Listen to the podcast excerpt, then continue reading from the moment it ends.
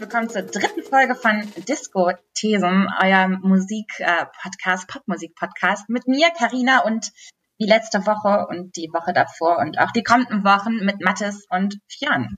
Hallo Mathis und Fionn. Hallöchen.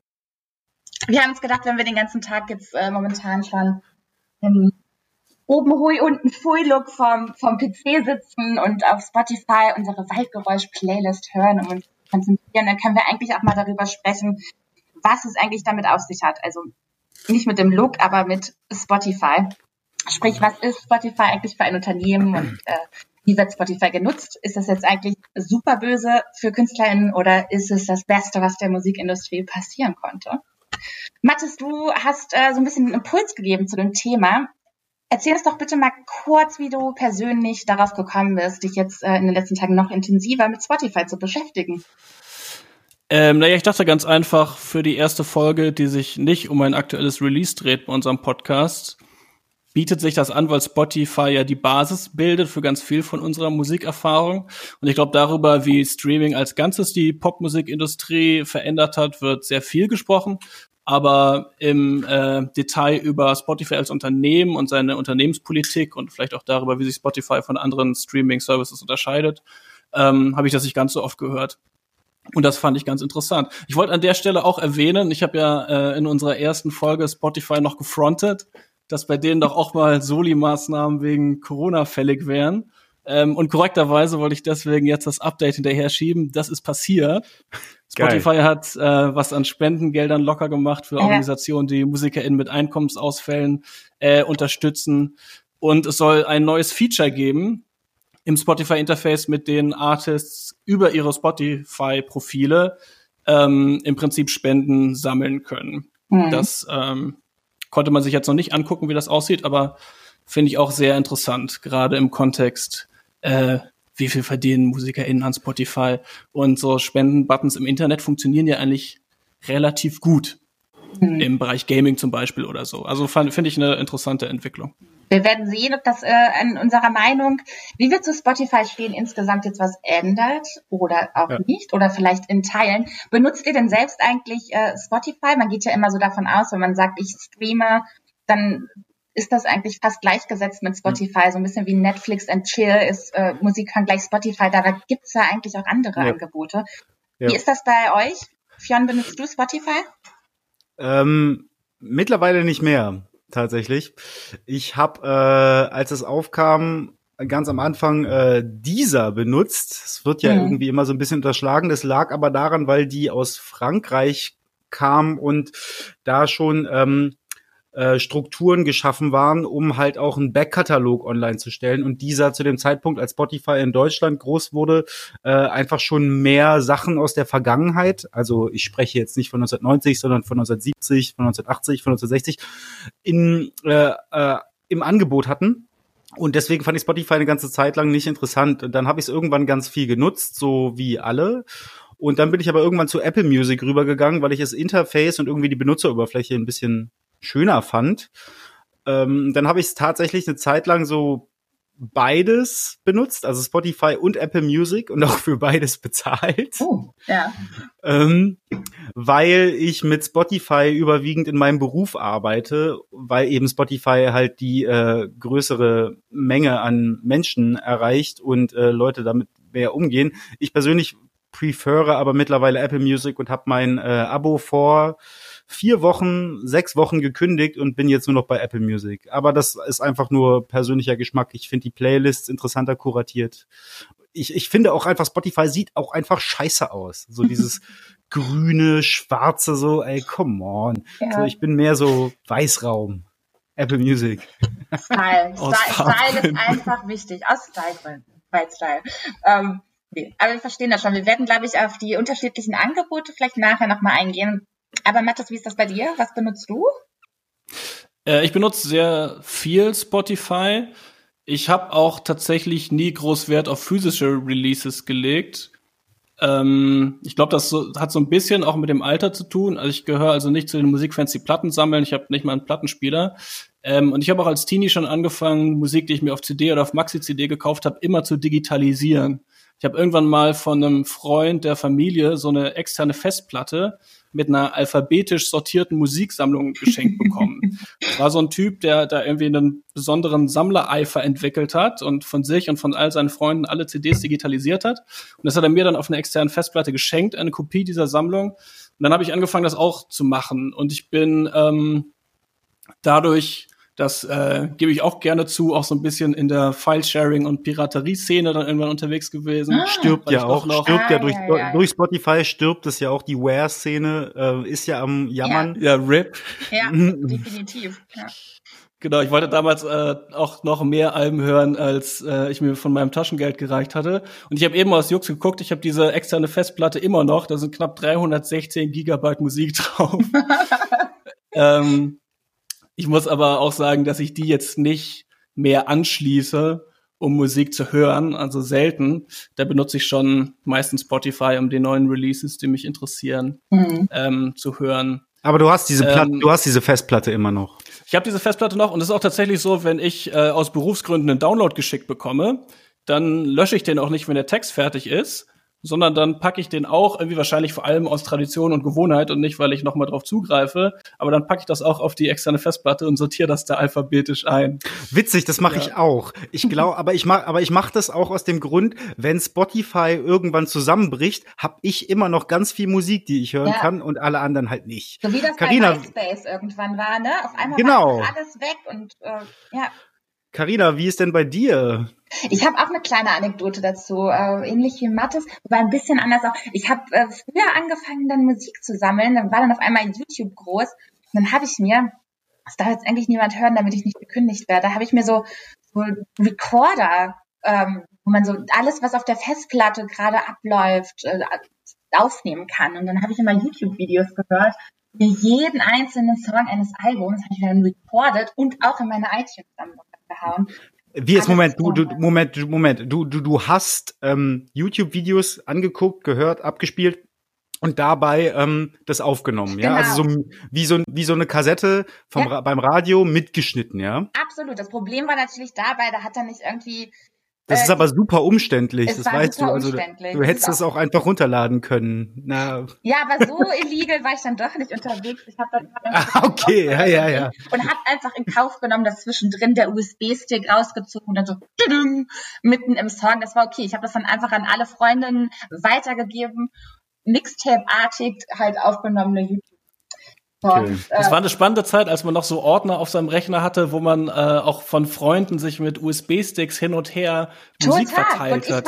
da gab's halt wirklich, ich sag's dir, die ja. waren heiß auf den Scheiß, auf jeden Fall. Da war halt Musik als Ressource noch knapp. Ja. Und da das was bedeutet, diese Files zu haben, was mhm. ja durch Spotify nicht mehr der Fall ist. Heute ist das natürlich anders. Ich würde sagen, ich, ich streame unfassbar viel über Spotify. Das betrifft vor allem, glaube ich, so an so einem New Music Friday höre ich mir im besten Fall komplett an, was alles neu rausgekommen ist und versuche da neue Musik zu finden. Mhm. Aber ich kaufe auch äh, sehr, sehr, sehr viel Musik. Ich habe einen Plattenspieler, ich sammle Vinyl und äh, was mir am Herzen liegt, seien das jetzt neue Releases oder auch ähm, einfach alte Platten, die hole ich mir auch, weil ich diesen Mix unfassbar wichtig finde, um, um schon mal so eine kleine These in den Raum zu werfen würde ich sagen, dass der Formatmix unfassbar wichtig ist. Also, dass viel über Spotify läuft, aber dass für MusikliebhaberInnen immer noch ähm, es wichtig ist, auch vielleicht was zu Hause zu haben und dass sich das, glaube ich, sich auch so fortsetzen wird in der Zukunft. Ja, gerade bei Schallplatten funktioniert das ja, glaube ich, auch relativ gut, ne? Dass da Leute irgendwie das Format immer noch ausreichend fetischisieren. Es gar nicht so sehr darum geht, dass diese Musik zugänglich wird, sondern dass man die Platte als Sammlerobjekt zu Hause hat oder äh, irgendwie auch um das Ritual, so eine Platte abzuspielen.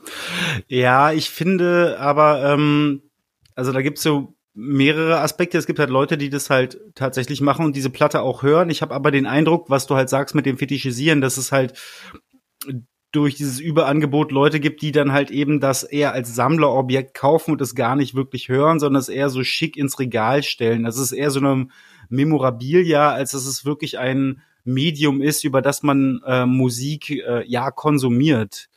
Ich selber höre tatsächlich noch Platten und ich kaufe und sammle und hast du nicht gesehen, weil ich komme ja auch aus dem Hip-Hop, da ist ja Two Turntables in a Mic relativ wichtig. Und hab's aber mittlerweile so ein bisschen als äh, politisches Statement auch äh, verstanden, dass ich zum Beispiel mir tatsächlich jüngst äh, Meat is Murder von The Smiths ah, gekauft habe. Herrlich. damit ich Morrissey keine Plays mehr äh, schenke, wenn ich die Musik höre. Oh, wie Ganz clever einfach ist das so. Gut. Ja, fand, ich, ich fand mich auch ziemlich clever, als ich auf diese Idee kam. Das ist so eine gute Strategie für Smiths-Fans wie mich, es Morrissey war, nicht unterstützen wollen. Sehr gut. Sie war allerdings auch äh, gebraucht. Das heißt, Morrissey hat definitiv schon dran verdient. Das heißt also, ja. er kriegt jetzt keinen Cent von mir und ich höre ah. trotzdem seine Musik. Ich habe ihn ausgetrickst. Genial. Das wollte ich nur sagen. Auch wenn, also Piraterie ist ja nicht weg, ne, aber sie ist natürlich sehr viel, sehr viel weniger äh, relevant geworden für die Musikindustrie durch Spotify. Aber wenn man sich informieren will über die neuen Songs von Artists, die man problematisch äh, findet, kann man ja vielleicht auch noch mal, ich weiß nicht, ob es LimeWire noch gibt, wahrscheinlich nicht, aber kann ja. man ja mal äh, irgendwie hm. nach einer MP3 googeln. Nee, äh, da wird man wahrscheinlich fündig. Also eine der größten Deutschrap-Tauschbörsen, die es gab, nämlich FedRap, haben letztes Jahr im März zugemacht. Die waren noch sehr aktiv, äh, mhm. aus Berufsgründen, weiß ich das vielleicht. Ähm, aber nee, die, aber nee, die sind weg. So wahrscheinlich einfach, weil es nicht mehr funktioniert. So, also Gut, wer, wer, soll, wer lädt denn auch runter? Ne? Welche Verfahren denn? Es interessiert, wer lädt denn noch runter? Nie, also ganz ehrlich, ich habe mittlerweile das Gefühl, es ist ähm, einfacher, Sachen runterzuladen und nicht verfolgt zu werden, weil das beläuft sich mittlerweile auf so ein paar tausend runter äh, Downloads. Das ist irgendwie ein Furz im Wind. So, die Leute konzentrieren sich halt mittlerweile mehr auf Streaming. Sollte man, Farah, wir wollen jetzt nicht zu sehr abschweifen, aber was ich durch meinen beruflichen Background, und das war wie Fiona auszudrücken, was ich da beobachten kann, ist, dass es ähm, schon noch, ich meine, die Leute haben sich unfassbar aufgeregt, als auf einmal dieser YouTube-Downloader ähm, Convert to MP3, als der lahmgelegt mhm. wurde durch ein Gerichtsverfahren, da sind die Leute Decke gegangen. Ähm, weil sie das richtig scheiße fanden. Und man fragt sich natürlich so ein bisschen so, aber wieso? Es gibt doch Spotify. Du kannst doch im Zweifelsfall dir einen einen Free-Account anlegen und dort alles hören. Aber ich würde sagen, bevor wir jetzt weiter diskutieren und Thesen aufstellen und dergleichen, wagen wir jetzt erstmal den Deep Dive in die Historie von Spotify, um überhaupt zu wissen, was ist das für ein Unternehmen, was war der Weg bis hierhin und das macht Björn für uns. Etwa eine Milliarde Nutzer hat Spotify heute, laut Angaben des deutschen Spotify-Chefs Michael Krause. Neben den rund 50 Millionen Musiktiteln bietet der Streaming-Service auch Podcasts, Hörbücher und andere Audioinhalte an und ist damit Marktführer. Angefangen hat Spotify mal als Startup in Stockholm. Die Gründer Daniel Eck und Martin Lorenzen haben die Idee eines Streamingdienstes schon 2006 entwickelt als Antwort auf die damals von vielen genutzten illegalen Tauschbörsen wie Napster oder LimeWire. Die meisten kennen die Geschichte um die kriselnde Musikindustrie der frühen 2000er, daher muss ich das hier jetzt nicht weiter vertiefen. Das Konzept von Spotify war und ist, eine abo-basierte und vor allem zuverlässige Plattform einzurichten, die dem Nutzer unendlichen Zugriff auf Musik bietet. Nur eben so, dass Künstler und Industrie daran auch Geld verdienen können. Ein Vorteil der beiden Gründer dürfte gewesen sein, dass sie über Verhandlungsgeschick verfügen. Sowohl Lorenzen als auch Eck haben unter anderem Werbeagenturen geführt. Als sie 2006 Spotify zusammen gründen, sind sie bereits Millionäre und erfahrene Geschäftsleute. Das erklärt auch, weshalb sie beim Firmenstart schon erfolgreich mit Labels verhandeln konnten. Heute kann man den Ansatz von Spotify als Hybridgedanken betrachten, der das Download-Kaufangebot von iTunes mit den Bedürfnissen der Napster-Generation verbunden hat.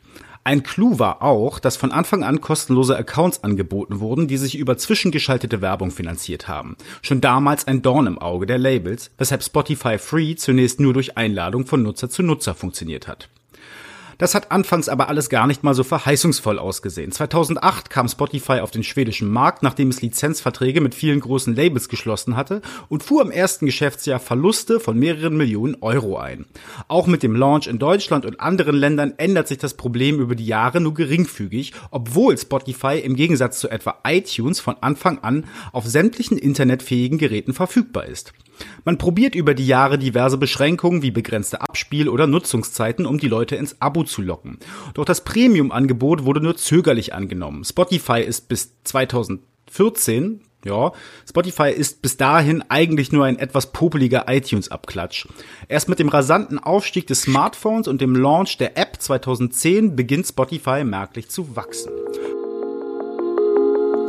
John, du hast äh, gerade so die Entwicklung von Spotify aufgezeigt und äh, hast aber auch angesprochen, dass zunächst diese Premium-Accounts, wovon wir eben auch gesprochen haben, anfangs eher zögerlich angenommen wurden.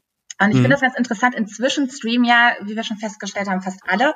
Aber nach den ja. letzten Marktdaten äh, aus Deutschland gab es 21 Prozent ähm, der Deutschen, 21 Prozent der Deutschen sind Premium-Streamer tatsächlich und 11 Prozent sind immer noch Free-Streamer. Das macht natürlich auch insgesamt was mit so einem Unternehmen, was immer noch nicht profitabel in diesem Sinne ist. Woran liegt das eurer Meinung nach, dass für viele immer noch der Free-Account absolut reicht?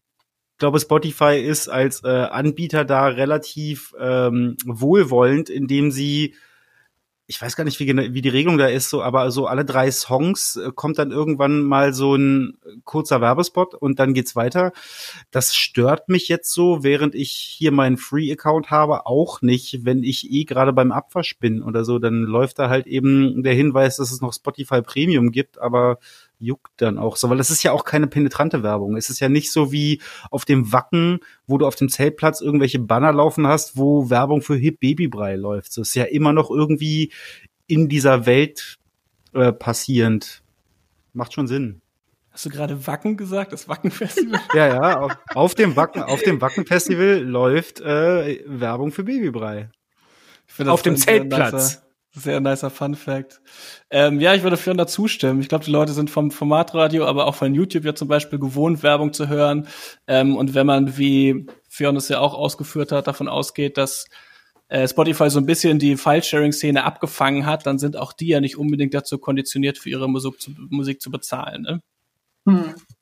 So ein bisschen das Gefühl, es wird oft davon ausgegangen, dass, dass Spotify halt einfach so ein so ein großer Musikpool ist und da gibt's eben auch so Musik, ob man da jetzt irgendwie bezahlt oder nicht. Die sind halt einfach so nett, die stellen das bereit und die bösen Labels, die geben dann eigentlich auch einfach nicht genug ab davon und ähm, wie Gewinn gemacht wird, ist sowieso schon mal für die meisten unverständlich, weil dahinter hochkomplizierte Lizenzverträge und Abhängigkeiten eigentlich stecken. Mhm. Ich glaube, was man bedenken muss, ist äh, auf jeden Fall, dass Spotify eben nicht einfach nur so nett ist und das zur Verfügung stellt, sondern die kaufen Rechte und diese Rechte liegen eben bei KünstlerInnen und bei, bei Labels. Ähm, und ein Teil wird eben davon abgegeben, mit dem anderen will Spotify selbst verdienen. Auf jeden Fall ist es ein kapitalistisches Unternehmen, das eine Plattform anbietet. Wo wir vielleicht schon beim Stichwort Plattformkapitalismus sind. Und was genau das ist, das erklärt uns jetzt Mathis.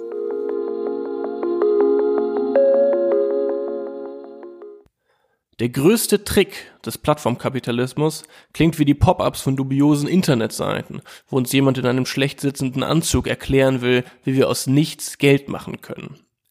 Die Player des Plattformkapitalismus machen genau das. Airbnb besitzt keine einzige Immobilie, Uber besitzt keine eigenen Autos, WhatsApp besitzt keine Infrastruktur für Telekommunikation. Instagram und Facebook müssen niemanden anstellen, der die Beiträge schreibt oder die Fotos macht. Dabei funktionieren Instagram und Facebook an sich wie klassische Medienunternehmen. Sie bieten ihren NutzerInnen Content an und bieten dann Werbekunden ihre NutzerInnen an. Aber wir alle haben ihnen ihren Content vollkommen unbezahlt produziert. Der Begriff Plattform impliziert einen Ort, an dem verschiedene Akteure zusammenkommen. Er birgt das falsche Versprechen, diese Unternehmen wären lediglich Vermittler zwischen Autofahrern und Fahrgästen auf Uber, Käufern und Verkäufern auf Amazon, Musikern und Hörern auf Spotify. Aber sie sind natürlich Businesses, die uns nur nach ihren Regeln zusammenkommen lassen und nur zu ihrem Profit. Deshalb hat zum Beispiel der Europäische Gerichtshof 2017 entschieden, dass Uber rechtlich wie ein Taxiunternehmen zu behandeln ist und nicht nur wie ein Vermittler. Die Implikation der Plattform ist außerdem, dass Käufer und Verkäufer sich auf Augenhöhe begegnen. Wenn ich in einen Schuhladen gehe, dann ist das der Ort, der dem Schuhverkäufer gehört, wo er die Regeln macht, wo er die Preise macht, wo er mir den Schuh in den höchsten Tönen empfehlen wird. Auf Amazon begegne ich dem Schuhverkäufer quasi auf neutralem Boden, kann Preise vergleichen, kann Bewertungen lesen. Amazon ist nicht der Schuhladen, sondern eher das Shoppingzentrum. Nur milliardenfach größer als jedes Shoppingzentrum der Welt. So groß sogar, dass Händler aus allen möglichen Branchen gar keine andere Wahl haben, als Amazon zu nutzen. Ebenso wie MusikerInnen sich Spotify kaum verwehren können, wenn sie gehört werden wollen und App-Entwicklerinnen kaum überleben können, ohne ihre Produkte dem App Store oder dem Play Store zur Verfügung zu stellen. Diese Unternehmen machen die Regeln dafür, wie Milliarden von Menschen arbeiten und Handel betreiben, orientiert am eigenen Profit. Das ist ein unglaubliches Monopol und eine unglaubliche Macht. Und dadurch, dass man sich selbst als Plattform darstellt und im öffentlichen Diskurs von Plattformen gesprochen wird, dadurch wird diese Macht kaschiert. Das ist das große Problem mit dem Plattformkapitalismus.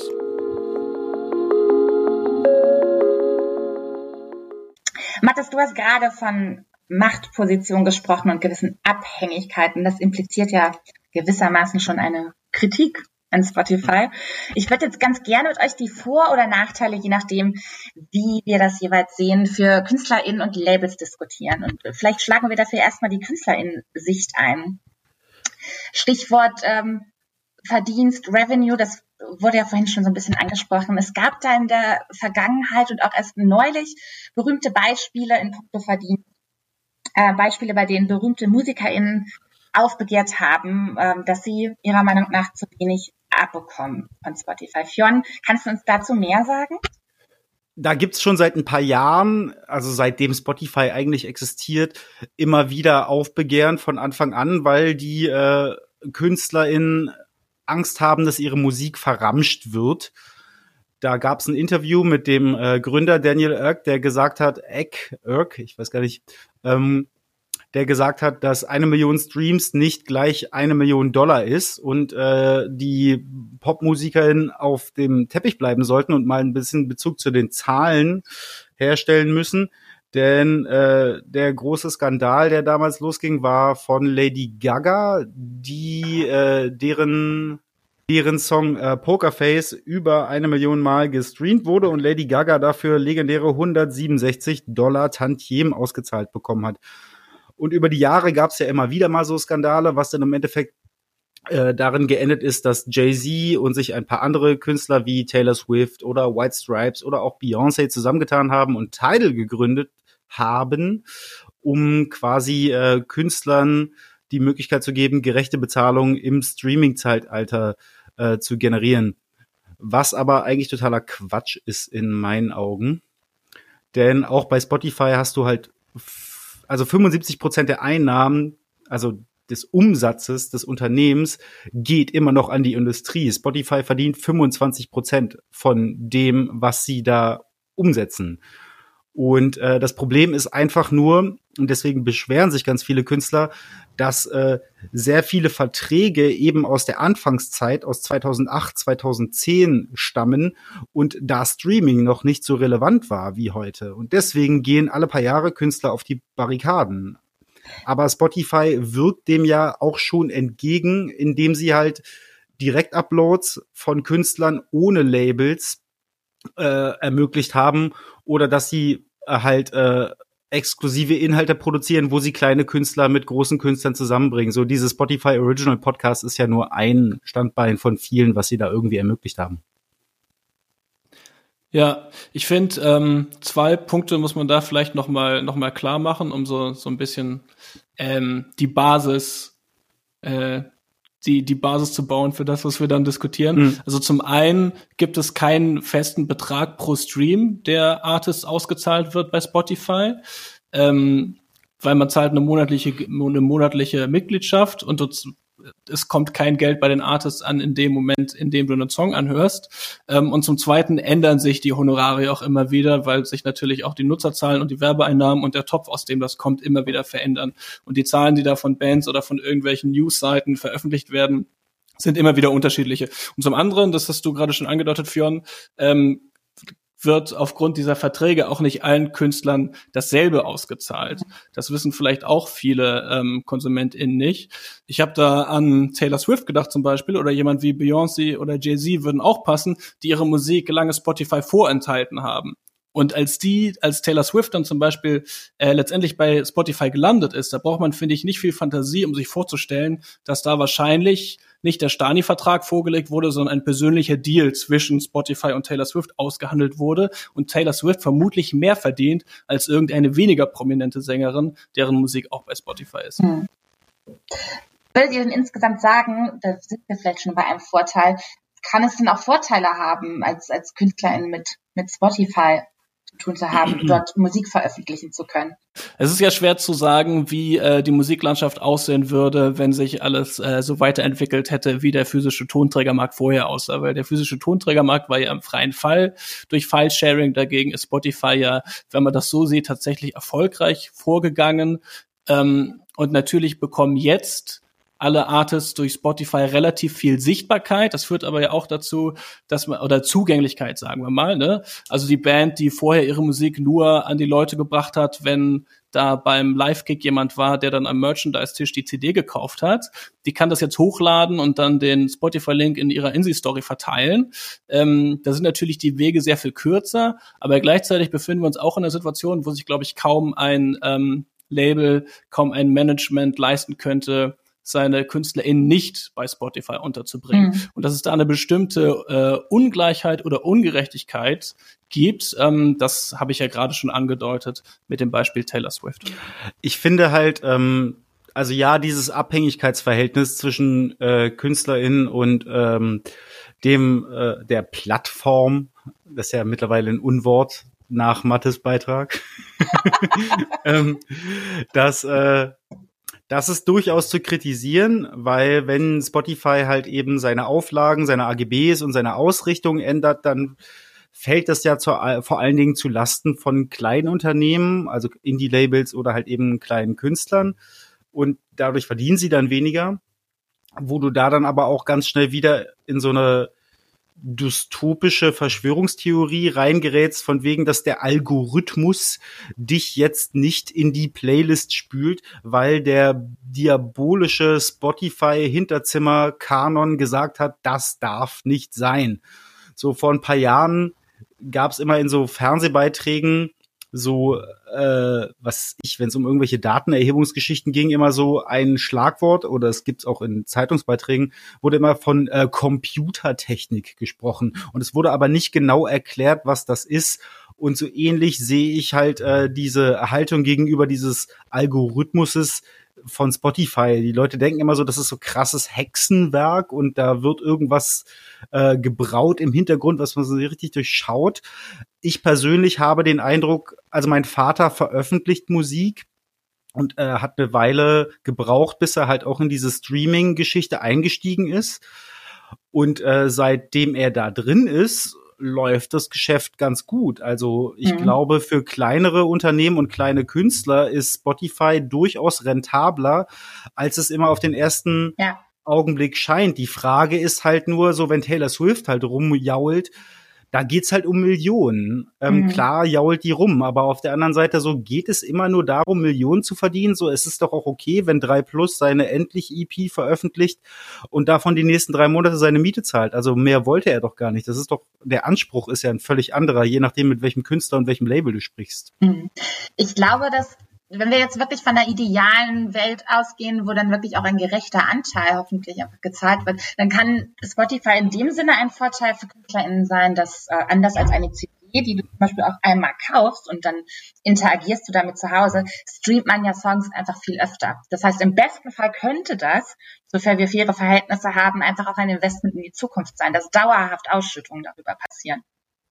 Und zum Zweiten ist der Vorteil natürlich, ich sag mal, wenn wir jetzt davon ausgehen, man ist nicht bei einem Label. Ich denke, es hat auch gewisse Vorteile mitunter in dieser Welt jetzt, in der bei Spotify alles auf einmal erscheint und man so ein bisschen auch untergehen kann. Gibt es gewisse Vorteile, vielleicht ein Label zu haben, um Aufmerksamkeit zu schaffen? Ist das jetzt nicht der Fall, hast du aber auch einen Vorteil als Künstlerin, einfach abzuladen bei Spotify, weil die Rights einfach bei dir sind. Und das, was ausgeschüttet wird, das geht auch wirklich direkt an dich.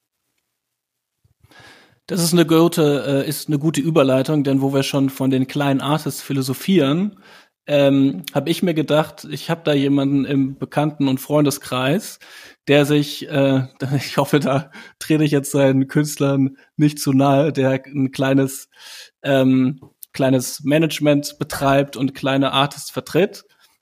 Und da war ich auch relativ überrascht, dass der ähm, relativ positive Erfahrungen gemacht hat mit Spotify. Ähm, und ich äh, werde jetzt die, die Fragen vortragen, die ich ihm gestellt habe, und dann können wir hören, was er geantwortet hat. Zunächst mal habe ich ihn gebeten, einmal in seinen eigenen Worten, weil er viel macht und wir ihm da nicht äh, Unrecht tun wollen mit unseren Formulierungen, äh, selbst zu erklären, was eigentlich sein Job ist. Ich betreibe zusammen mit meinem Bruder Lukas die Agentur Commerz, mit der wir ein ziemlich weites Feld an Dienstleistungen für Musikindustriemenschen anbieten. Also wir machen das Management für drei Hip-Hop-Produzenten, Digital Luke, Blue Step und S-Fidelity und dazu äh, von dem Singer-Songwriter Yusuf Kechia. Und außerdem veranstalten wir eine Partyreihe, Paper Berlin. Wir buchen Bühnen auf Meld und Splash Festival. Wir beraten Künstler und Brands und wir bieten Label-Services für ausgewählte Künstler und Labels an. Und letzteres bedeutet, dass wir Musik, bei uns ist es vor allem Instrumental Hip-Hop, veröffentlichen und ja, daraufhin dafür sorgen bzw. versuchen, dass die Musik auf Plattformen wie Spotify, Apple Music etc. auch effektiv platziert wird und von möglichst vielen Menschen gehört wird. Dann habe ich Jonathan gefragt, ob Spotify im Allgemeinen seinen beruflichen Alltag eigentlich erleichtert oder erschwert. Zum aktuellen Zeitpunkt machen Einnahmen durch Spotify direkt und indirekt mindestens 50 Prozent von unserem Gewinn aus. Also Spotify erleichtert unseren Alltag ganz extrem, weil wir dank Spotify einfach unsere Miete zahlen können. Aber dazu muss man sagen, dass wir da in einer außergewöhnlichen Position sind, weil sich instrumentaler Hip-Hop, worauf wir ja spezialisiert sind, ziemlich unbeabsichtigt zum Go-To-Genre, zum Chillen, Lernen und Fahrstuhlfahren entwickelt hat. Was eine Entwicklung ist, die Dilla und seine, seine Beatmaker-Nachfolger, glaube ich, so auch nicht vorausgesehen haben. Also das heißt, unsere Künstler finden in Playlists statt, die Millionen von Menschen im Hintergrund hören. Was dazu führt, dass unsere Künstler auch oft mehr monatliche Hörer und Streams haben als international etablierte und tourende Acts. Das bedeutet, dass ich keine so richtig allgemeingültige Antwort auf die Frage geben kann. Ich glaube aber schon, dass die Unabhängigkeit von physischen Produkten und aufwendigen Vertriebswegen unseren Job vereinfacht. Also meiner Erfahrung nach kann man als kleiner Künstler über Spotify und andere Plattformen mit etwas Glück und ohne großen Apparat ziemlich schnell eine hohe Sichtbarkeit erreichen. Aber dafür wird man halt auch genauso schnell wieder verdrängt, weil das Angebot an Musik so unendlich ist. Also Jonathans Erfahrungen und die seiner Künstler mit Spotify sind relativ positiv. Ich habe aber auch mit ihm noch ein bisschen weiter philosophiert über die Bezahlpolitik von Spotify. So wie eben schon gesagt, profitieren unsere Künstler extrem von Spotify. Für sie wäre es ohne Streaming unmöglich, von ihren Soloprojekten leben zu können und sie wären viel abhängiger davon, mit Vokalisten zusammenzuarbeiten.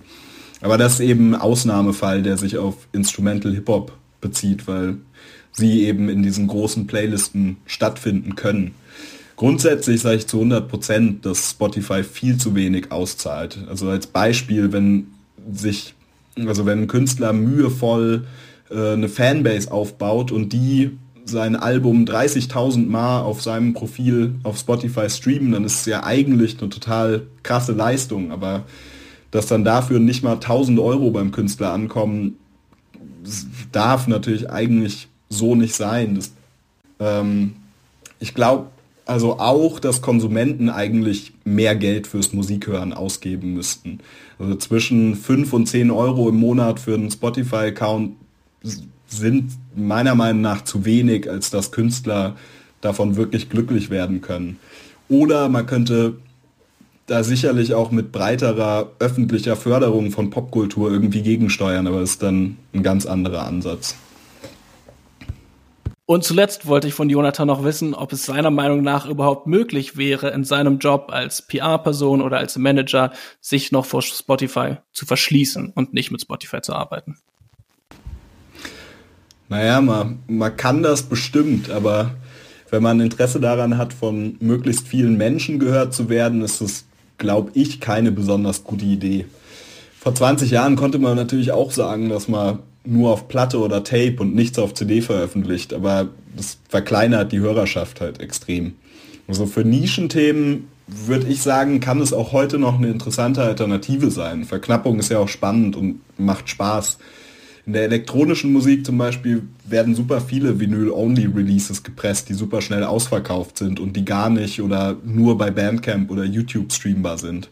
Aber davon ausschließlich kann natürlich niemand leben. Also da geht es vielmehr darum, dass die Musik im Club ein exklusives und nicht reproduzierbares Erlebnis erzeugt und weniger darum, dass man vom Musikhören tatsächlich nennenswerte Einnahmen eigentlich macht.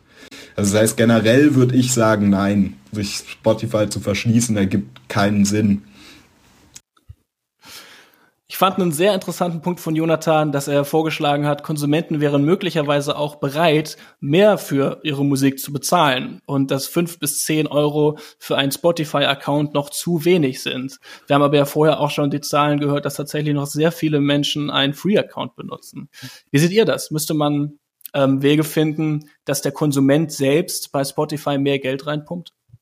Unter dem, also unter dem Aspekt, dass ähm, wir alle drei aus einer Zeit kommen, wo man halt äh, im Laden noch 15 bis äh, 25 Euro für eine CD oder eine Schallplatte auf den äh, Tisch gelegt hat, ist es, glaube ich, nicht zu viel verlangt zu sagen, Spotify kann auch 25 Euro im Monat kosten. Das würde mir persönlich gar nicht so wehtun. Ich persönlich bin aber auch jemand, der nach wie vor eben CDs, Kassetten, ja sogar Kassetten und äh, Vinyl kauft. Und ich bin aber da auch fuchsig. Also äh, ein Tonträger für 25 Euro, das sehe ich nicht ein. Das muss mir schon, also das muss dann schon sehr viel mehr Features bieten als nur eine reine Schallplatte. So, da muss dann schon auch was drin sein. Aber angesichts dessen, dass halt Leute auch nach wie vor Deutsch Rap Deluxe Boxen kaufen und dafür 50 Euro auf den Tisch legen, dann haben sie auch 20 Euro oder 30 Euro für Spotify äh, im Gepäck und da kann man dann natürlich auch, wie das Spotify ja auch schon macht, äh, entsprechende Features bringen. Also die haben ja zum Beispiel äh, Anfang des Jahres getestet, ob es, ob eine Story-Funktion bei Spotify funktioniert für die KünstlerInnen, so dass sie halt additional irgendwelche Infos zu Songs bringen oder sie halt irgendwelche Gewinnspiele machen können, wie bei Facebook oder Instagram, halt eben in die Kamera reingeschrien und dann läuft das da halt über den Kanal. Und äh, wenn diese Dinge als ACAS äh, bei einem Premium-Zugang funktionieren, dann kann ich mir gut vorstellen, dass man Leute auch noch mehr Geld aus den Rippen leiern kann. Ich glaube, das wird so nicht funktionieren. Es, selbst wenn man das möchte, muss man ja gucken, es gibt ja, wie wir schon gesagt haben, auch noch andere Angebote. Sei es jetzt Deezer oder Apple Music.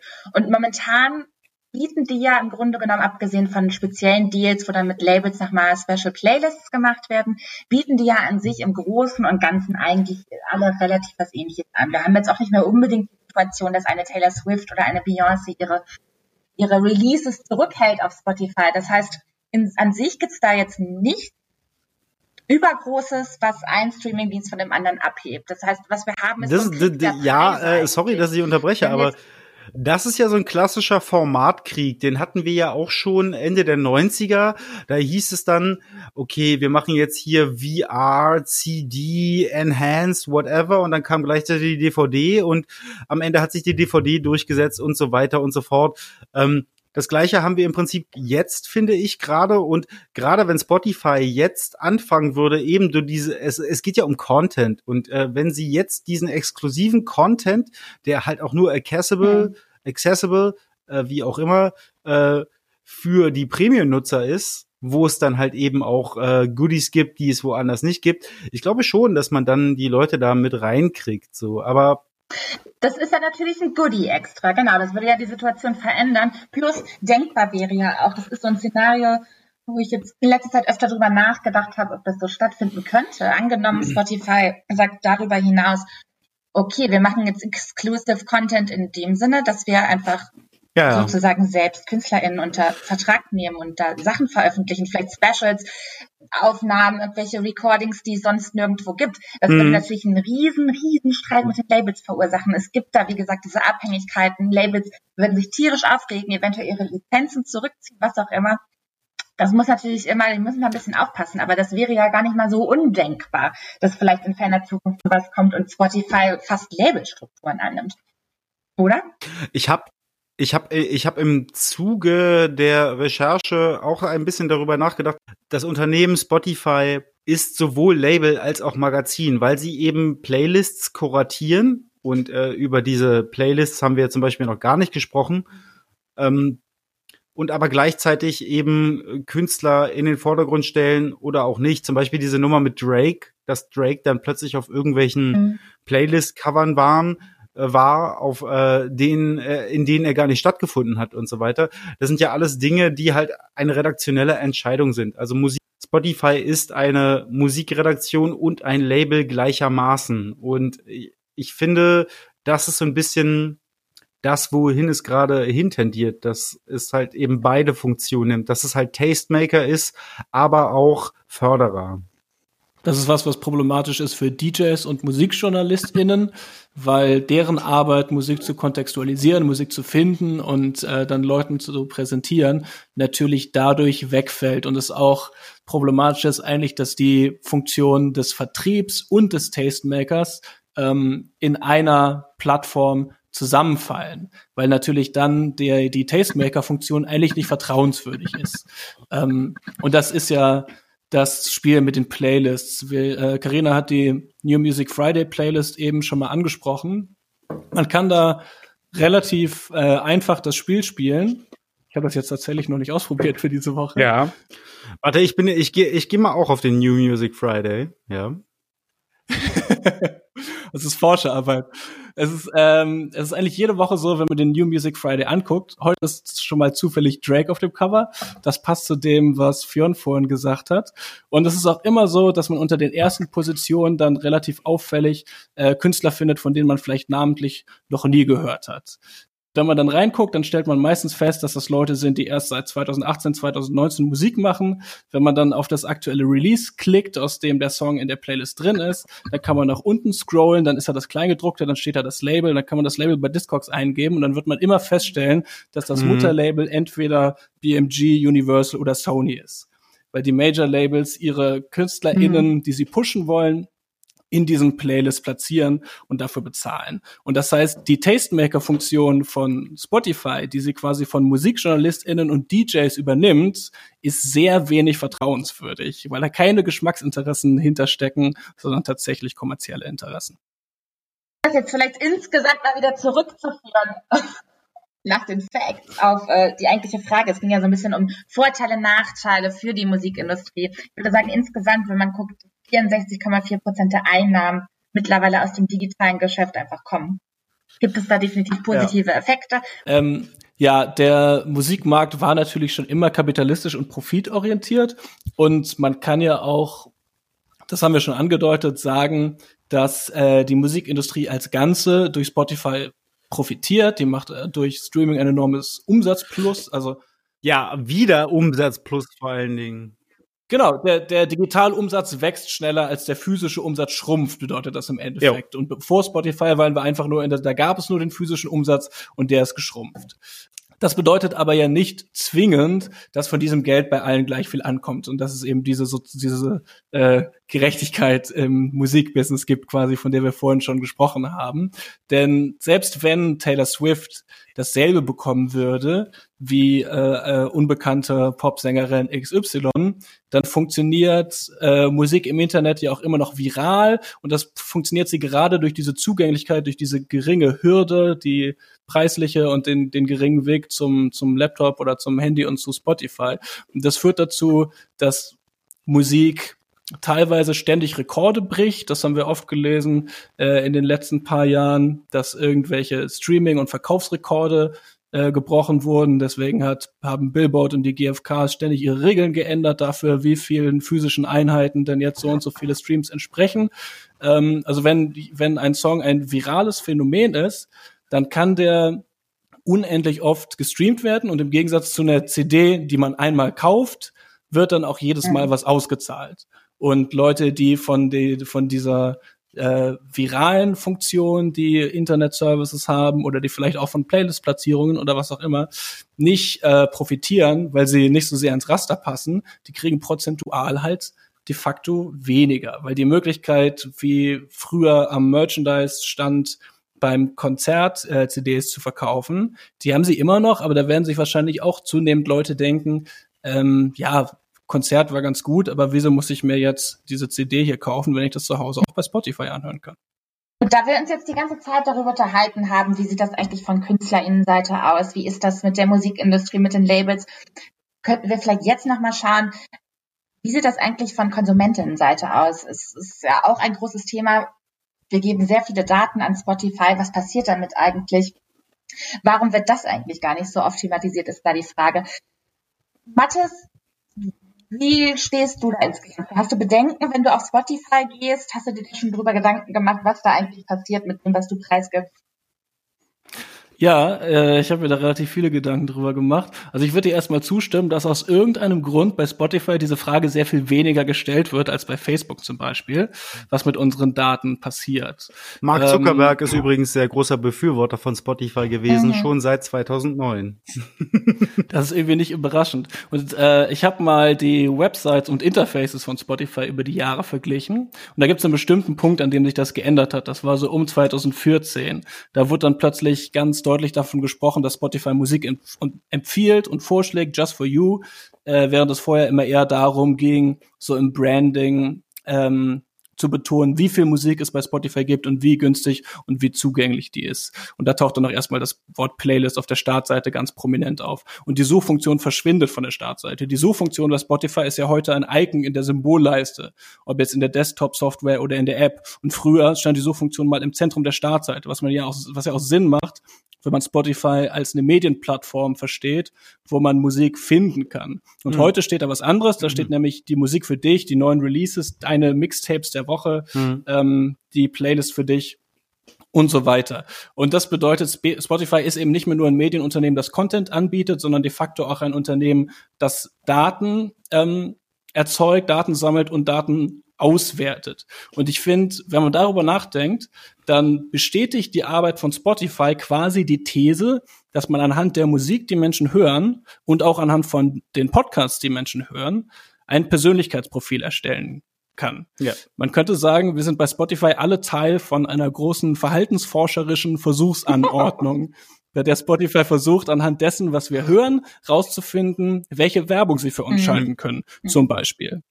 Ich persönlich finde, dass ähm, wenn man diesen Gedankengang aufgreift, was ich ja in unserer Recherche hier im Vorhinein auch getan habe, dass das, dass man sehr schnell in so eine Panikmache hinein verfällt. Weil ich mich dann gefragt habe, was sagt es denn eigentlich über mich aus, wenn ich um zwei Uhr nachts äh, menschenverachtende Untergrundmusik höre, aber am nächsten Tag plötzlich doch pünktlich zur Arbeit erscheine und freundlich zu meinem Nachbarn bin. Also das, das, das suggeriert immer so ein bisschen so diese Angst vor Big Brother. Und ich halte das für relativ unbegründet, weil Musik etwas sehr schnelllebiges und subjektives ist. Also ich, es kommt eigentlich jeden Tag vor, dass ich mir Alben aus reinem Interesse, weil ich irgendwie einen emotionalen Impuls oder vielleicht auch etwas in irgendeinem Medium gelesen habe, mir einfach reinfahre und danach nie wieder abspiele. Und man könnte jetzt so diesem dem Algorithmus, von dem ich schon sprach, irgendwie dann vorwerfen, dass er da aufgrund dieser Daten irgendwie anfängt, jetzt ein Pro Profil zu entwickeln, was dann meine politische Gesinnung irgendwie rückschließen lässt oder ähnliches. Ich finde, gerade wenn es dann halt irgendwie darum geht, irgendwie so politische Raster oder so zu entwickeln für so polizeiliche Verfolgung oder so, dann wird's problematisch. Aber so für den Otto Normalverbraucher ist diese Philosophie des Überwachungsstaats durch Spotify relativ dystopisch und irgendwie auch Verschwörungstheorie. Ich will äh, auch keine Verschwörungstheorien ähm, hier pushen, Aber es ist zum Beispiel so, es gibt ein Buch, das heißt Spotify Teardown Inside the Black Box of Streaming Music. Das ist eine Gruppe von Forschern, die sich in Schweden kennengelernt haben, also da, wo Spotify ähm, ursprünglich gegründet wurde, die Spotify zehn Jahre lang erforscht haben. Und da sind einige interessante Sachen dabei rausgekommen. Zum einen haben die festgestellt, und das trifft auf ganz viele große ähm, Tech-Unternehmen zu, wenn man erforschen will, wie diese Prozesse funktionieren, wie diese Algorithmen funktionieren und welche Daten da erhoben werden und auch an wen die weitergegeben werden, dann muss man gegen die Nutzungsbedingungen verstoßen. Deswegen hat Spotify zum Beispiel versucht, bei denen dann deren Funding zu cutten, damit diese Recherchen nicht erscheinen können, mit dem Argument, die verstoßen gegen unsere Nutzungsbedingungen. Okay. Aber wow. wenn man nicht quasi diese Guerilla-Forschungsmethoden verwendet, die haben auch zum Beispiel eigene Musik hochgeladen und dann versucht, Bots zu programmieren, die künstlich die Klicks in die Höhe treiben und so weiter. Shoutout Ähm, Kai. wenn man nicht diese, wenn man nicht diese Guerilla-Forschungsmethoden anwendet, dann kann man bei diesen großen Unternehmen gar nicht hinter die Kulissen gucken. Das ist das eine. Und zum anderen haben die ganz konkret, ich kann es jetzt nicht mehr im Detail erklären, aber die haben ganz konkret herausgefunden, dass Spotify seine werberelevanten Daten unter anderem an einen bestimmten Firmenserver schickt, auf den zum Beispiel das amerikanische Verteidigungsministerium zugreift. Ich, ich finde es bei Spotify sowieso von Anfang an problematisch, dass sie sich als sehr bodenständiges Start-up inszenieren. Das tun sie ja bis heute. Und aber überhaupt nicht transparent sind. Also man weiß weder, wie diese Playlists kuratiert werden, man weiß auch nicht, wie sich diese Klickzahlen zusammensetzen, man weiß auch nicht, wer was ausgeschüttet bekommt. Ich habe auch gelesen, es äh, äh, variiert von Land zu Land, was wahrscheinlich dann eben auch mit äh, äh, Gesellschaften wie GEMA und so zusammenhängt. Und das ist, glaube ich, so etwas, was eben einem doch ein mulmiges Gefühl macht, wenn man äh, Spotify anmacht. Deswegen bin ich jetzt zu Apple Music gegangen, denn äh, Apple ist ja viel vertrauenswürdiger als Ja, Spotify. klar. Das wisst ihr doch, oder? Irony of. Ja. Und ähm, Spotify handelt ja tatsächlich auch immer noch wie ein Startup, ne? Und ich glaube, das hängt damit zusammen, dass ihre, dass sie vor der Konkurrenz ähm, Apple Music und Amazon davonlaufen. Deswegen, ähm, weil Apple, also Apple und Amazon haben zwei Vorteile. Die haben zum einen den Vorteil, dass Musikstreaming nicht deren Kernkompetenz ist. Das heißt, die haben sehr, sehr viel mehr Geld, Ja. mit dem sie querfinanzieren können. Sie haben zum anderen den Vorteil, dass sie eine Hardware haben, also Amazon mit äh, Echo und äh, Alexa und äh, Apple natürlich mit den iPhones und iMacs und den diversen anderen Produkten, die die mal auf den Markt geworfen haben. Ähm, und deswegen agiert Spotify auch immer noch wie ein Startup und ist deshalb auch nicht profitabel und stellt ständig neue Leute an und kauft Podcast-Plattformen aus, auf ähm, und investiert wie blöd, um so schnell wie möglich die äh, komplette Marktdominanz im Bereich Musik zu haben. Und gerade die Podcasts, finde ich, sind ein Punkt, wo man sich doch fragen kann. Also bei Podcasts, finde ich, ist das sehr viel nachvollziehbarer, wie daraus werberelevante Daten werden, weil Podcasts die ich höre, sagen tatsächlich viel darüber aus, welche Hobbys ich habe Mhm. und auch welche Partei ich wähle Ja. wahrscheinlich. Gut, nun, Freunde, haben wir das jetzt von drei Seiten aus beleuchtet. Wir hatten die Musikindustrie, wir hatten die MusikerInnen selbst, wir hatten die Konsumentin. Die Frage ist jetzt, kann man abschließend ein Fazit ziehen? Wie steht ihr zu Spotify oder wo seht ihr vielleicht auch die Zukunft von Spotify? Ähm, ich verweise nochmal auf das Buch, das ich gerade schon erwähnt habe. Die ForscherInnen haben nämlich, ähm, um die Frage zu beantworten, wohin könnte das eigentlich gehen? Zum Beispiel, da sind auch schöne so digitale Forschungsmethoden. Die haben alle aktuellen Stellenausschreibungen von Spotify ähm, sich angeguckt und analysiert und Von sind dann wann- zu dem Ergebnis von- gekommen, Von wann Das ist Buch denn ist- dieses Buch? Das Buch ist 2019 erschienen. Also es ist möglich, dass der, der, der Stand ähm, dann 2018 ist von, von dieser Analyse. Das weiß ich jetzt nicht genau. Ähm, und da sind die zu dem Ergebnis gekommen, dass Spotify im Moment vor allem Experten im Bereich künstliche Intelligenz sucht. Und das kann meiner Meinung nach zwei Dinge bedeuten. Das kann zum einen bedeuten, dass Spotify noch mehr ausbauen will, ähm, für uns die richtige Musik zum Kochen, Schlafen und Meditieren äh, zu liefern. Und das kann zum anderen bedeuten, und also das finde ich schon auch krass, inwiefern Playlisten wie diese ja tatsächlich ähm, Alltag und Stimmung produzieren sollen. Ne? Also Spotify ähm, und die Musik, die nach Meinung von Spotify zum Meditieren, zum Kochen, zum Schlafen passt, begleitet und prägt komplett unseren Alltag. in deren Idealvorstellung. Und zum anderen kann ähm, die Beschäftigung mit künstlicher Intelligenz bedeuten, dass Musik, die in solchen äh, Mood-Playlisten stattfindet, ähm, möglicherweise auch von Computern produziert werden kann oder von künstlichen Intelligenzen, damit man sich den Umweg über KünstlerInnen, Labels und Lizenzgebühren komplett sparen kann. Denn ähm, es gibt Playlists wie äh, weißes Rauschen und pinkes Rauschen und weißes Rauschen für Babys zum Einschlafen. Also die gibt's wirklich, habe ich nachgeguckt. Äh. Und ähm, da kann man sich sehr gut vorstellen, dass es nicht wirklich notwendig ist, einen Komponisten oder eine Komponistin zu beauftragen und dafür zu bezahlen, sondern diese ähm, diese Musik könnte auch ein Computer schreiben oder eine künstliche Intelligenz schreiben und dann hat Spotify das Copyright daran und spart sich Lizenzgebühren. Ähm, auf der ähm, Namen, das ist eine Musikindustriemesse, wo ähm, Softwareanbieter und generell so Hardware-Leute, so halt so Fruity Loops ist da, Ableton ist da, whatever, ähm, wurde eine Software im letzten Jahr, im Februar, glaube ich, vorgestellt, wo ein Computer, Hexenwerk, ihr wisst, ähm, algorithmusbasiert äh, auf äh, die Dinge realis äh, reagiert, die äh, der Mensch in den Computer eingibt, während er Musik macht. Also wenn er einen C-Akkord greift, dann antwortet der äh, Computer mit der entsprechenden Gegenharmonie. Und äh, dieses ganze Ding funktioniert dann wie so eine Jam-Session, nur dass du halt alleine als Bedroom-Producer zu Hause sitzt und das halt programmierst. Also und der Computer antwortet und spielt mit dir. Und deswegen so das, was du jetzt gerade da aufgemacht hast als ähm, Dystopie, das ist schon Realität und das wird auch definitiv auf den Markt kommen. Voll. Die äh, Musikerin Holly Herndon hat ja zum Beispiel der künstliche Intelligenz, die Teil ihres Vokalensembles ist. Also ja, das gibt's. Also mein Fazit, wohin Spotify und generell dieses ganze Musikkonsum Dingsbums hingehen wird, ist äh, basierend tatsächlich auf einem Gespräch, das ich mit äh, Maurice von Bilderbuch geführt habe.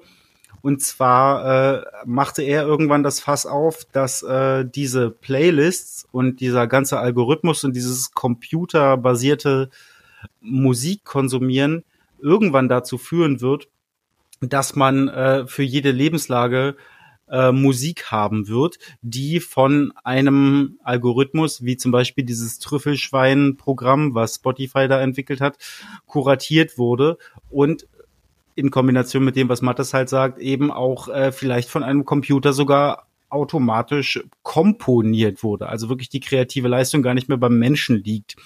Und das äh, können wir eigentlich heute schon miterleben, wenn wir am Hamburger Hauptbahnhof sind, wo klassische Musik abgespielt wird, um Junkies aus äh, der Schusslinie zu bringen, damit die da nicht mehr abhängen. Und ich glaube, dass halt in öffentlichen Lebensbereichen wie dem Fitnessstudio, einem Bahnhof oder auch einem Einkaufszentrum eben immer mehr algorithmusbasiert Musik stattfinden wird, die auf diese entsprechende Gegebenheit angepasst ist. Also ich glaube, das ist das, wohin Spotify auch in Bezug auf diese künstliche Intelligenz hinsteuert. Das ist dann halt einfach nur Hintergrundgedümpel.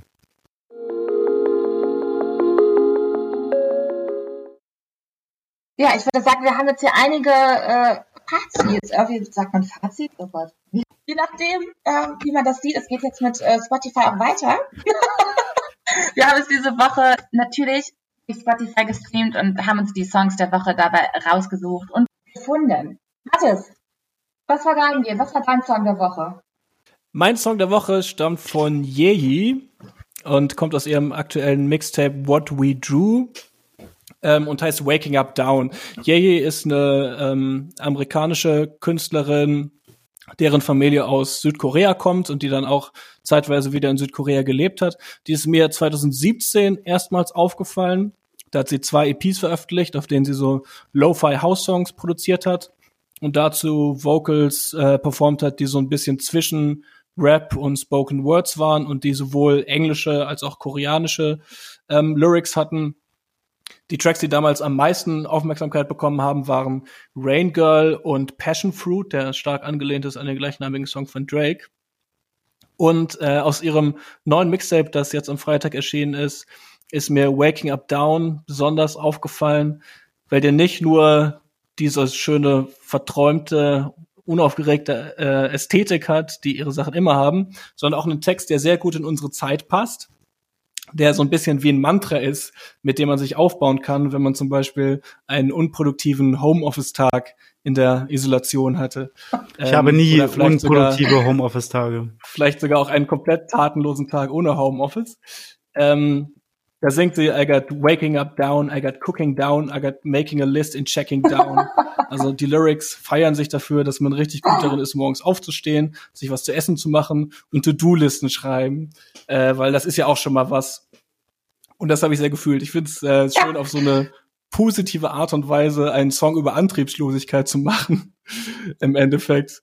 Ähm, das fand ich stark. Und es gab dann auch noch, es gab dann auch noch einen süßen äh, Social Distancing äh, bezogenen Instagram-Post von ihr, wo sie diese Lyrics umgedichtet hat und gesagt hat, I got washing hands down, I got no touchy face down, I got sending cute texts and check-ins down. Ähm, wenn man ein bisschen Lob für sein Social Distancing Verhalten braucht, kann man sich das auch angucken. Also äh, Waking Up Down von Yeji, mein Song der Woche. Sehr gut. Da sehen wir mal, es braucht nicht immer die Spotify Motivation Playlist. Matthias macht das auch einfach so für euch. Jan. Hört, äh, genau, ich, mein, meine Empfehlungen besser als jede Motivationsplaylist. John, was hast du zu bieten? Was war dein Song der Woche? Äh, mein äh, Song der Woche ist ein bisschen ein Downer, denn einer meiner Lieblingssänger, äh, Interpreten, Songwriter ist gestorben. Bill Withers im Alter von 81, 81 Jahren ist er von uns gegangen.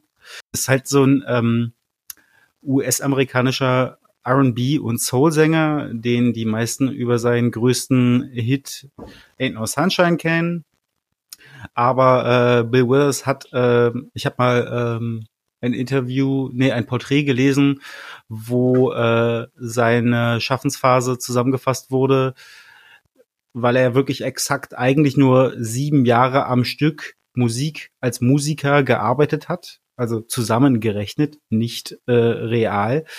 Und er nannte das irgendwann mal in einem Interview später als a small window of time, denn Bill Withers hat erst mit äh, 38 oder 39 angefangen, Musik zu machen, war vorher halt bei der Army, hat eine Handwerkerausbildung gemacht und so weiter und hat erst dann angefangen, wirklich Musik zu äh, schreiben und zu veröffentlichen und hat daraufhin halt eben Hits wie Ain't No Sunshine, Lean on Me, Just the Two of Us oder auch Lovely Day, auch ein großartiger Song, äh, produziert mit äh, diversen Soulgrößen während der 70er und äh, bis Mitte der 80er und mein Pick der Woche ist aber äh, Who is he and what is he to you von dem Album Still Bill. Das ist das zweite. Und das habe ich deswegen gepickt, weil es A, eine relativ reduzierte Akustikgitarrennummer ist wo auch nicht viele Effekte stattfinden, sondern es halt sehr, sehr simpel und plain zugeht. Er hat äh, auch keinen Chor irgendwie als Begleitung. Es kommen ab und zu so ein paar Streicher rein, aber es ist sehr simpel und sehr effizient, ähm, weil Eifersucht ist ein sehr äh, elementares Gefühl, was man dann irgendwie in sich trägt. Und ich halte aber Who is He and What is He to You äh, für einen der besten Songs über Eifersucht äh, generell. Also noch Heard it, vor Heard It Through the Grapevine von Marvin Gaye. Cool. Und vielleicht sogar noch vor Every Breath You Take. Aber darüber können wir ein anderes Mal streiten. Ja, ich, ich glaube, ich habe die ganze Sache eigentlich nie gehört. Deswegen ist mir das relativ schwer gefallen, als was rauszusuchen. Wenn wir jetzt zu dem Song der Woche wirklich kommen, dann war das für mich Eve Tumor mit dem Song Romanticist. Am Freitag ist ja das neue Album erschienen, namens Heaven to a Tortured Mind. Und äh, ich würde sagen, interessant sind an Eve Tumor vor allem prinzipiell schon mal zwei Sachen. Also Kopf dieses Projekts ist ja Sean Bowie. Angeblich soll das wirklich der echte Name sein. Ich bin mir da nicht so ganz sicher. Vielleicht kann mir das jemand beantworten. Und ähm, Sean Bowie sagt selbst, uh, my gender or my sexuality or my feelings about equality aren't my personal brand. gemeint ist damit, denke ich, vor allem so, dass sich so jeglicher Kategorisierung von Geschlecht widersetzt werden soll. Der verspricht ja auch dieses ständig sich wandelnde Erscheinungsbild und eigentlich diese Abstinenz größtenteils von sozialen Medien findet da kaum statt. Und das Zweite, was vor allem äh, interessant ist, ist so dieser relativ clevere Mix aus Left Field und Mainstream, den es bei Eve Tumor schon immer gab. Ähm, 2018 kam ja dieses sehr gefeierte Album raus, Safe in the Hands of Love, was so sehr geschickt Ambient und äh, Post-Industrial mit Art Pop und verstörten Soundcollagen aus Feed Recordings gemixt hat, aber trotzdem immer so diese sehr zugänglichen Gesangsmelodien hatte, Richtung R&B und Pop. Und das ist immer so ein Getänzel von Experimental und Mainstream. Und so ist das eben auch wieder beim neuen Album Heaven to a Tortured Mind. Ich würde sagen, es ist fast diesmal ein bisschen geradliniger eigentlich geworden. Diese Rauschausbrüche werden jetzt mit funky Rhythmen gemixt und so ein bisschen Blur Britpop.